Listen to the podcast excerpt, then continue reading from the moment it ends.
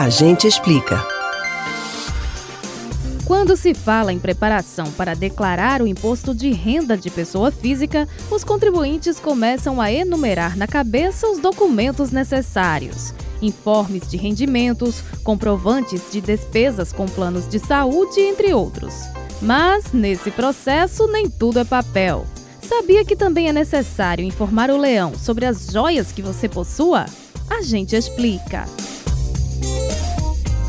A declaração de imposto de renda é uma maneira de informar a Receita Federal sobre como o patrimônio das pessoas é formado. Afinal, alguém que teve um certo ganho em dinheiro no ano, mas não tem essa quantia na conta bancária, pode ter investido em bens que continuam sendo valiosos. É o caso, por exemplo, de automóveis, obras de arte e joias. Portanto, os cidadãos que são obrigados a fazer a declaração anual não podem deixar essas peças de fora. Na ficha de bens e direitos, o campo chamado bens móveis é a área apropriada para incluir a informação. Cada item dessa classificação tem um código específico no formulário que deve ser selecionado.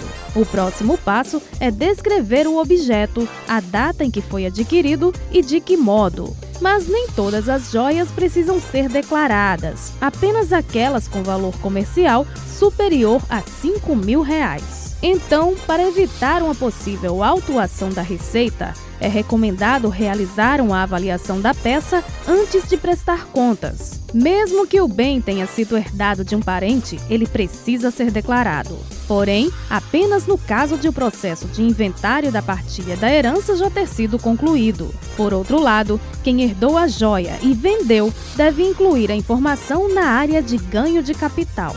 Vale deixar claro que o fato de declarar a posse da joia não quer dizer que vá ser cobrado algum imposto sobre ela. A intenção é apenas que o governo federal saiba para onde estão indo os recursos financeiros dos contribuintes. E diante do indício de erro ou suspeita de omissão para cometer fraude, pode ser aplicada a legislação para crimes contra a ordem tributária.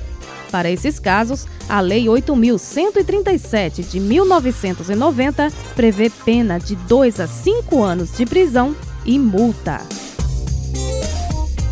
Você pode ouvir novamente o conteúdo deste ou outros A Gente Explica no site da Rádio Jornal ou nos principais aplicativos de podcast: Spotify, Deezer, Google e Apple Podcasts. Betânia Ribeiro para o Rádio Livre.